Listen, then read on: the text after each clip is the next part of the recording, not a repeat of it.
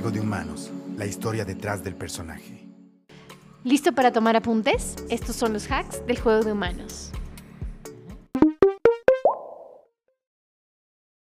Así que volvemos una vez más a este capítulo que estamos acá hablando con, con Johnny. La gente está muy loca. La gente está muy loca en Miami, ¿no? ¿Cómo ha sido para ti? Em, me parece interesante porque en este podcast, en el juego de humanos, tratamos de hacer un zoom out y olvidarnos que somos humanos. ¿Cómo fue para ti ver esa interacción en tantos eventos? En cómo vas viendo cómo los humanos cuando nos comportamos diferentes, cuando nos vemos en uno, cuando nos vemos en muchas en muchas personas a cuando nos vemos igual en redes. ¿Cómo ha sido para ti esa percepción que nos puedas dejar desde ver el juego? ¿Qué has visto de diferente y te ha llamado la atención?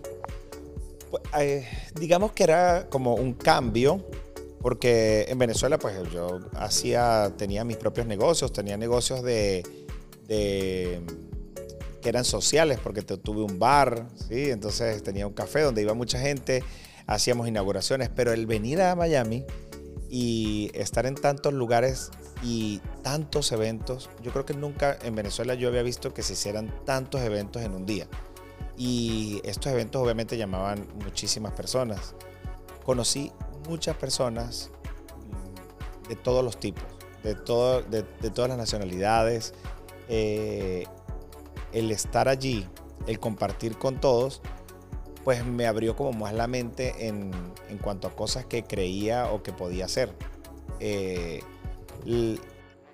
tú logras, yo, creo que esto puede ser como bastante profundo porque empiezas a conocer un poco más a las personas y cómo juegan, lo que tú dices, el juego humano, eh, de cómo juegan a lo que a lo que quieren, a lo que quieren hacer, a cómo los quieren, a cómo quieren moverse. Y pues conoces mucha gente, conoces gente buena, conoces gente que no es tan buena o que conecta o que no conecta contigo.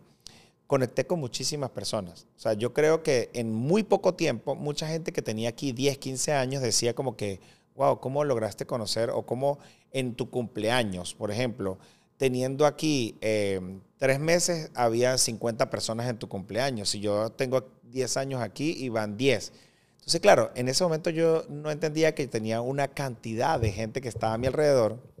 O, por ejemplo, cuando cumplieron año mis hijos, que en diciembre, eh, o cuando hicimos un, mi primer evento hecho, o sea, un primer evento hecho por mí en Miami, eh, fue la fiesta de fin de año, el 31 de diciembre. Y en esa fiesta fueron más o menos como 150 personas. Yo vendí las entradas para esas 150 personas, donde les daba comida, la comida, eh, la cena navideña, pues la cena de Navidad, grupo musical hasta la madrugada y toda la bebida era libre, la que quisieras.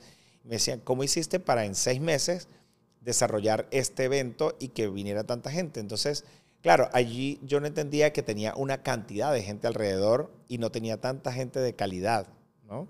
Entonces, pero todavía no lo entendía, sino lo entendí como hasta dentro de tres o cuatro años después de estar en, después de estar en la ciudad que evidentemente te das cuenta que mucha gente se acerca o mucha gente está contigo porque estás en la movida. Yo no quisiera pensar que es como que eh, hay el interés, sino oportunidades. Y yo sé que las oportunidades están con la gente alrededor, pero sí logras conectarte y empiezas a entender que hay gente que sí está allí por el valor que tienes como ser humano. Y lo ves en el momento en el que no estás en el lugar que ellos quieren que tú estés, o sea, en el lugar que necesitan para esa oportunidad de ese momento. No sé si me explico. Totalmente. y entraste, no, lo hiciste muy simple, ¿sabes? Y entraste en el punto central, porque el nombre de este capítulo se llama El arte de hacer networking, cómo ganar amigos de influir en las personas, que es este libro antiguo y que tú lo sabes jugar bien en este juego social. Y, y entraste ya hasta de los dos lados, del punto uno de que es cómo ganas gente y después te diste cuenta que tenías muchos y después lo bajaste hacia tener la calidad, que creo que es el proceso natural de hacerlo, ¿no? Sí. Como primero poder masificarlo para tener, ver distintos colores y ver como por dónde hago yo más fit y empezar a acercarse. Así que para ese primer paso, cómo influir en las personas, cómo acercarse, cómo hacer ese approach. Y como lo hemos dicho ya en este, en este podcast, más allá de las... Creemos que el éxito o el hacer bien las cosas es un cumulto de cagarla. Así que primero quiero comenzar por ahí. Cuéntame qué errores tuviste al acercarte a las personas. Porque eso la gente que, como tú, ya más tiempo va, se olfatea y se huele quién Claro. está solo por un inte. Que como tú dices, el interés es genuino y está de cierta forma bien. Pero cuando ya se vuelve en algo muy transaccional y le das igual, es donde se rompen las cosas. Yo creo que cuando tú tienes, voy a, a ese último punto y después voy al principio porque sé que son Perfecto. muchas ideas. Eh, eventualmente cuando tú tienes la oportunidad y tenemos la oportunidad de conocernos y que hay algo que, pueda, que podamos eh, tener, esa transacción que podamos hacer en este momento está cool, ¿sí? Ahora, cuando yo utilizo esta transacción solamente para mi fin y desecho para siempre, ahí es cuando ya no está tan cool. No está tan cool para quien, para quien le duele. Para quien se siente como un condón usado. Exacto, que para solo quien le lo duele. cogiste, lo botaste y se fue. Para quien le duele, para el doliente. Ahora, cuando el doliente entiende que es una transacción, ¿sí? Pero no siempre es así. Eventualmente, en algún momento, yo no sentía que yo estaba preparado para, para, ese, para esa arremetida mm, este, social mediática y entonces no había creado como ese callo, ¿no? Ese callito que tú vas creando para, para entender que si algunas cosas te pueden doler más o menos dependiendo de cómo tú decidas que te duelan. Entonces, eh, el hecho de conocer y de estar alrededor de tanta gente, yo no venía, que eso es otra cosa que es muy puntual, yo no venía del medio en Venezuela, del medio como tal, de los medios que normalmente, tú, tú siempre escuchas que es como que quítate tú para ponerme yo, normalmente en los medios tradicionales ha sido así y era lo que tú escuchabas. Pero yo decía, ajá, pero ¿por qué? Yo veo a toda esta gente igual y es súper cool y vivía con ellos y entonces mediático y foto y video y entonces estoy conociendo tanta gente, conozco tanta gente del medio, actrices, eh, eh, actores, eh, artistas, cantantes, entonces como que te dejas como llevar de eso, ¿no? Pero cuando te das cuenta que es como te utilizo y adiós, cuando no estás del todo preparado y tienes ese callito hecho, te duele y eventualmente puedes pasar por un proceso en el que tú digas, ¿por qué me está pasando esto a mí? No entiendes que es que, bueno, el juego es así, el juego está haciendo de esa manera para esa gente. Ahora, yo no voy a cambiar mi esencia, ¿sí? Que eso es otra cosa. Yo no voy a cambiar lo que yo soy o lo que, o, o lo que en esencia soy por un medio como tal. Entiendo ahora la forma de marketing. ¿Y eso, ¿Y eso siempre estuvo claro? ¿O en algún momento sí estuviste como tratando de encajar y luego te diste cuenta que no y hubo un punto de quiebre? 100%, 100%, me estaba desviando, me estaba desviando y por eso, por eso es que viene esa caída emocional, porque no estás siendo tú, estás tratando de ser algo que no, que realmente no eres en esencia. Entonces, cuando caes en eso, vuelves en ti y volver en ti es volver a ese momento, en esa raíz, a esos inicios, a esa infancia y también conseguir por qué estaba yo tratando de encajar en algo que realmente no... ¿Encajar en qué? ¿O para quién? Porque eso es otra pregunta que te tienes que hacer, porque tú, bueno, puedas de, eventualmente, hay comportamientos, eh, acciones que tú tienes en determinados lugares o con determinadas personas, pero no por eso tú vas a dejar de ser tú, ¿ok? Entonces, Y que es un proceso intrínseco. Recuerden que los humanos, el 95% de acciones y decisiones que tomamos en el día lo hacemos a través del inconsciente. Solo el 5% está desde el consciente. Así que es, es ese trabajo constante de regresar a ver adentro, de regresar a ver quién realmente soy y empezar a llevar más al consciente nuestros comportamientos hacia quién realmente somos. Así que bueno, ahora cuéntame un poco más. ¿Qué otros errores tuviste al momento de acercarte a las personas? Yo creo que tiene que ver con no esperar tanto de, de- o sea, cuando esperas demasiado de alguien o de algo, pues eventualmente puede que te lleves algunos golpes. Entonces yo creo que hay que ir con la expectativa más de lo que esperas, lo que tú puedes dar en ese, en ese, para eso que vas a hacer. Yo creo que el no esperar tanto, yo creo que es exactamente eso. Mejor voy a prepararme para dar yo al máximo. Y no importa si lo que la otra persona no dio no es mi responsabilidad. Ya es su responsabilidad. Yo lo voy a dar todo por mi proyecto y por lo que yo quiero hacer. Y no voy a esperar porque otras personas lo hagan por mí. Totalmente. Y esa energía se siente. Y cuando estás dando para recibir, las cosas van fluyendo y comienzan, comienzan a pasar. Ahora, em, en el arte de hacer networking hay esa línea delgada en, en- entre el un lado o el otro lado de la cuchara. Em, dicen que estás a, a dos o tres personas de con quien quieras hablar. ¿Cómo abordar? Estoy y, de y- y creo que nosotros, a veces los latinos, tenemos este punto de, de no quiero pedir porque siento que voy a deber un favor o que tienes como... Pero cuando entras de este mundo de las startups, yo siempre recuerdo que una vez un mentor, una empresa gigante, tenía 20 minutos, conectamos, iba ya más de una hora y yo como, oye, gracias por tu tiempo, discúlpame, ¿cómo te devuelvo este favor? Y solo me dijo, Alexis, no te preocupes. Así como tú estás haciendo conmigo, otros, yo, otras personas me han mentoreado y esto se trata de dar para recibir, así que no me debes nada. Y eso me cambió el chip. Y, y cuesta abrir y salir, porque culturalmente, no sé si Claro. solo latinos o, o- o más personas nos tienen metido esto en el chip. ¿Cómo ha sido para ti? Porque tienes en ese un lado, el, el me da, en una, en una esquina está el me da recelo preguntarle y que me vea que le quiero pedir algo, y en el otro lado está solo me está viendo por interés. ¿Cómo poder balancear y acercarse? Pues lo que dices efectivamente es demasiado cierto. Nuestra crianza, nuestro ser latino hace que tengamos una crianza a veces castrante de muchas cosas. Eh, creemos que el pedir está mal, pero nadie puede saber que tú necesitas si no se lo dices. O sea, eh, eso también lo aprendí aquí.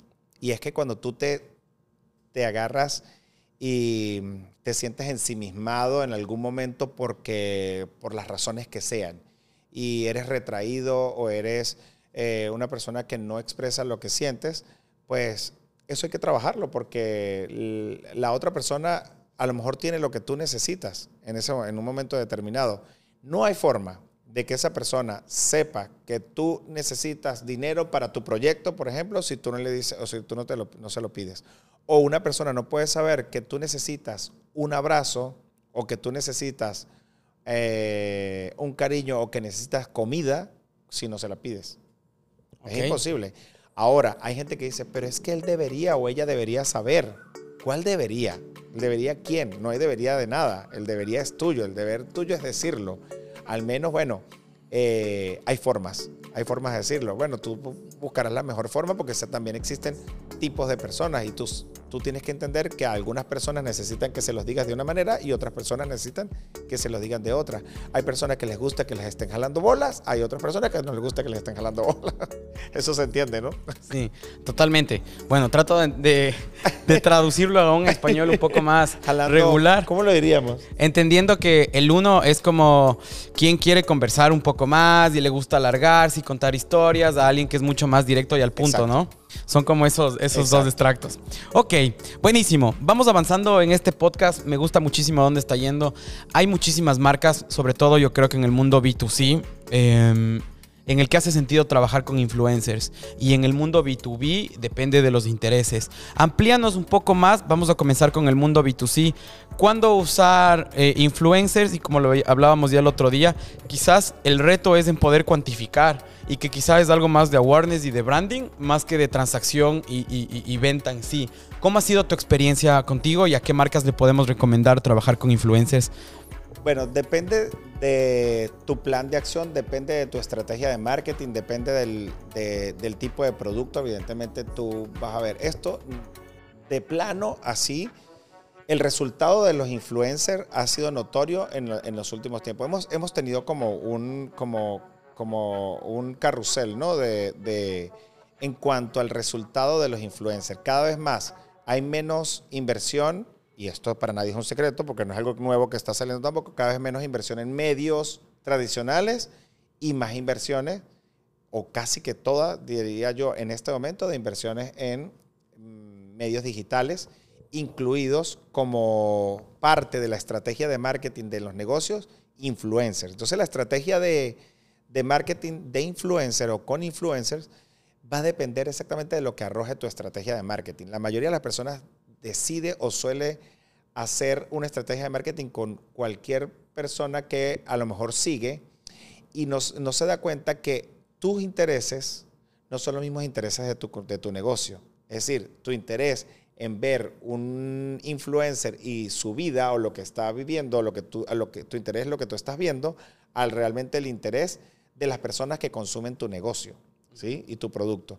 Entonces, digamos, recomendar una cosa o la otra va a depender solamente de esa estrategia y no es más que, bueno, sentándose a, a desarrollar algo como eso. Pues. Total. Y tocaste un punto muy interesante porque a veces tenemos como se vuelve aspiracional a esa persona que seguimos, quiero verla hablando o vistiendo de mi marca y se vuelve un sueño personal y luego se destruye cuando ves que no hace sentido y fit con la comunidad que estás construyendo. Cuando no hay resultados. Total, totalmente. Entonces, como primer punto es encuentra a tu muy bien, a tu nicho de mercado, a tu buyer persona y encuentra personas que hagan sentido con ese tipo de contenido a la persona que le está siguiendo. Después, em, como le decíamos, creo que está más enfocado para, para awareness más que por transacción, porque se ve, es una forma bastante humana de conectar. Que ya estás cansado de este, de este, de este comercial hermoso. Y mientras lo cuento, yo gasté más de 4 mil dólares, que en Ecuador sí es un montón de plata. en un comercial de estos, porque me equivoqué, pero que está todo hermoso, bien visto, pero que no te cuenta una historia, que solo está con una voz linda y todo está precioso, pero nadie, nadie conecta con eso, versus cuando hay una persona que realmente conecte con, con lo que estás diciendo. Ahora, malas decisiones, pero que te enseñaron. Total. Te enseñaron a través de la, del dinero. ¿Y cómo es la pérdida de dinero? ¿Cómo es ese, ese proceso? Si es que alguien está, eh, sé que trabajas con varias marcas, ¿cómo se pueden acercar a ti, ver los, los tipos de contenidos con los que trabajas o cómo podrían hacer para personas que quieran entrar a este mercado? La forma más fácil eh, y rápida, efectiva para mí es mi comunidad a través de Instagram. O sea, me puedes conseguir a través de Instagram como Johnny Griffin y ahí lo puedes conseguir. Mi página también está así. Y yo tengo una comunidad muy, muy cool y muy chévere que estoy haciendo crecer. Tengo desde hace algún tiempo haciéndola crecer que se llama Soy un nómada digital, porque yo promuevo una, un estilo de vida que se llama nómada digital, que tú prácticamente la estás viviendo, es la, que, es la que estás haciendo. Ahorita cuando hablamos de que estás en Chile, que estás en Ecuador, que vienes para Estados Unidos, que me quedé un mes y medio en no sé dónde, que me quedé, bueno, básicamente eso, viviendo de tus ingresos del mundo digital. Entonces, yo tengo esa comunidad en la que eh, ayudo a otras personas a que puedan tener ingresos del mundo digital, de negocios digitales. Bueno, qué lindo, no lo había visto de forma directa en el que ya soy un nómada digital, pero sí, es verdad, es cierto. ¿Qué opciones les puedes dejar a las personas que, quieran, que están...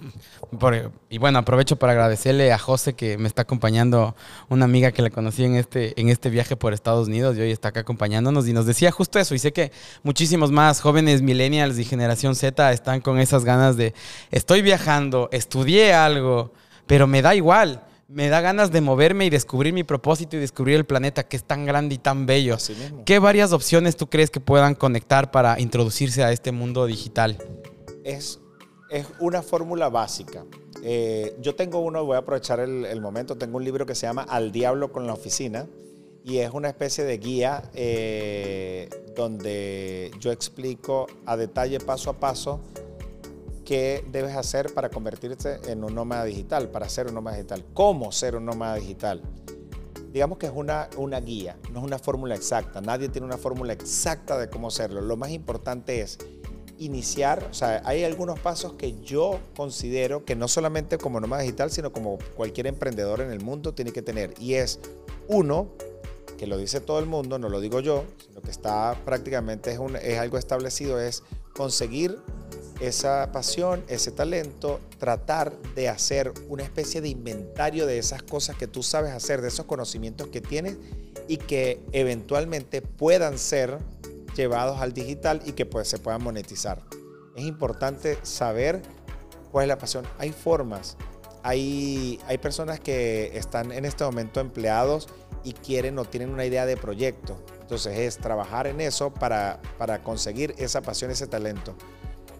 Otra de las cosas importantes que yo digo es, hay que hacer una, jerarquización de los valores, de tus valores, porque los valores son los que hacen que tú decidas por una cosa u otra. Esa es la balanza que tú tienes en tu vida. Tus valores son tu balanza entre lo que quieres hacer, ¿sí? Y lo que tienes planteado en este momento. O sea, lo que te planteas y lo que realmente esa decisión que quieres tomar. Es muy cool saber que tú tienes un valor fundamental y que luego tienes cuatro o cinco más que te van a ayudar a eso. Si tu valor es la familia y que no te puedes mover y que, qué sé yo, a lo mejor si tú dices, bueno, me quiero ir a viajar por el mundo y dejar todo aquí, a lo mejor no va a ser, no va a ser de primer momento porque tienes el grupo de familiar en el que no te quieres despegar de ellos, ¿sí? Eso te ayuda a anclar el, el tema de los valores. Y obviamente, como cualquier proyecto, que tengas unos objetivos claros y unas metas a corto y a largo plazo muy específicas y que vayas yendo, o sea, que las vayas cumpliendo así. Eso para cualquier proyecto. Ahora, si quieres ser un nómada digital, la premisa es cómo hago para generar dinero en digital. Esos conocimientos, digitalizarlos y, y que me ayuden a, a, a, no pensar en que son vacaciones, porque no son vacaciones. Las vacaciones tú vas una temporada, reúnes un dinero para esas vacaciones y tienes que devolverte a seguir trabajando. A lo mejor eh, en un lugar de trabajo que tienes de horario de 8 o de 9 a 5. Entonces es, vamos a trabajar en eso. No necesariamente tienes que irte a viajar por el mundo. Hay personas que sencillamente como yo en este momento que estoy en una base que es Miami, tengo mi casa aquí, vivo con mi familia aquí, pero trabajo de manera remota para marcas, tanto personales como corporativas en cualquier parte del mundo. Súper, interesante.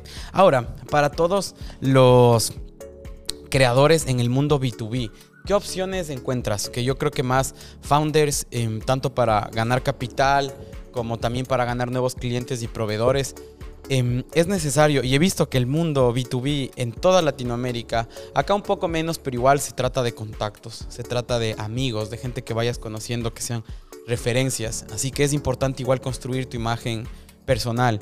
Como te decía ya, varia, una gran parte de nuestra audiencia son founders de startups ¿qué les podrías dejar como tres tips para incrementar su presencia y su marca personal en redes sociales, principalmente en LinkedIn y en Instagram? Bueno, el principal, el, la joya de la corona de cualquier forma de darse a conocer o de que te, puedan, te puedas visualizar es el contenido. Evidentemente es el primer paso. Esa es la joya de la corona de, de la red. Eh, pienso que la otra es poder definir que exactamente ese público al que tú, al que tú quieres eh, llegar, la forma, las formas existen. Ya cuando tú estás dentro de tu negocio, ya tú sabes quiénes básicamente son las personas que te van a, a ver.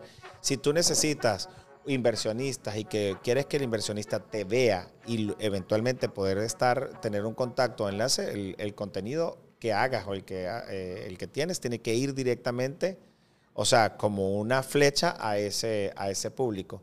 Y la otra, tengo, tengo una cuarta, pero se me acaba de ocurrir una cuarta. Y la tercera es conocer exactamente esa red por la que tú, en, la que tú estás, mm, en la que tú estás trabajando. Tienes que meterte de lleno, de lleno allí para poder entenderla, porque no vas a hacer cosas como que van en contra de la red, ¿sí? Y una cuarta eh, poder manejar a través, usando esta herramienta completa de las redes sociales para, para conectar reuniones permanentes con, con, así sea a través de Zoom. No necesariamente tienes que ver a la, a la persona directamente como network, puedes hacer conexión con todas esas personas a través de la red. Hay que utilizarla. Es la mejor herramienta que hay ahorita para, para conectar. Súper, buenísimo. Te agradezco un, un montón. Vamos a cerrar con este último hack, que son para más personas de Latinoamérica que nos están escuchando y tienen el bichito de, de, de venirse para acá. ¿Qué les puedes dejar? Como qué hiciste mal, qué hiciste bien, cómo ves el panorama ahora para que más personas que tienen las ganas de hacer este salto hacia Estados Unidos pueda ser lo menos doloroso posible. Porque al final del día, cada quien debe vivir su propio viaje, con sus propias caídas, con sus propios errores, con sus propias... Lanzarse al... Yo siempre lo digo, es el mar está ahí. Hasta que no te lanzas al agua y nadas, no vas a saber. Pero si en algo, a través de tu nadada, podemos aprender, bienvenido si sea. No hay, si, cuando dicen, si no hay muchas cosas buenas que decir, uno no las dice. Pero hay cosas que, son, que no son tan buenas y a veces a mí no me gusta convertirme en un bombero apagando la llama de la pasión de nadie. No es fácil, tampoco es difícil. Todo depende exactamente de la persona que decida hacerlo si tus ganas y tu deseo es ser algo, da todo lo que quieras hacer por eso. O sea, creo que una recomendación o un paso a paso para una persona que se quiera venir a Estados Unidos para un proyecto, lo importante es que esté claro, ¿sí? Que ojo, esa claridad a veces no la tenemos nosotros. Yo no la tenía. O sea, yo estando en, Latinoamérica, en Venezuela, no tenía la claridad que obviamente tengo yo, ah, que tengo ahorita. Y tampoco tengo la claridad de lo que me va a pasar o de lo que considero que viene dentro de 5 o 10 años más adelante. Si uno tuviese esa posibilidad, imagínate, tuviese menos errores. Pero yo creo que la gente si, si está en su cabeza algo que le esté dando vuelticas por allí, nada, toma la decisión y hazla. O sea, así te tengas que llevar el golpe que tengas que llevar. No hay nada más que lanzar sin nadar.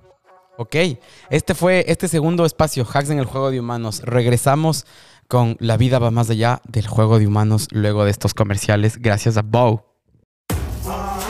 Logística, simple y a tiempo.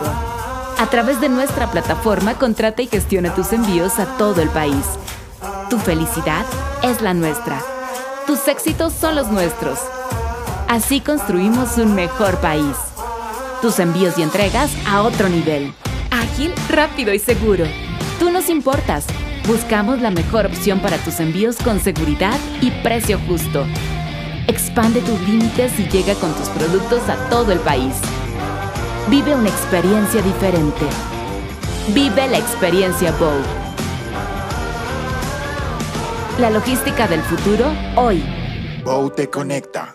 Envíos con propósito.